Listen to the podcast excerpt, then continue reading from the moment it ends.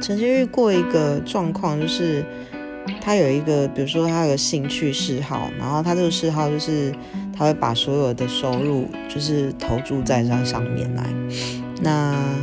这样的话，就是比方说两人之间有一些要出去花费，共同的花费，嗯，要 A A 制啊，或者是要出去出国，或者是有些未来的计划。会比较没有办法做比较长远的打算，因为他的所有收入他都会投注在他的嗜好嗜好上面哦。那有时候多方多次沟通，或者是希望他能够减少一点这样的消费，其实是蛮难的，因为毕竟，嗯，目前是没有婚姻关系或什么的，你很难去控制对方的金钱的运用，那个太难了，所以就放手吧。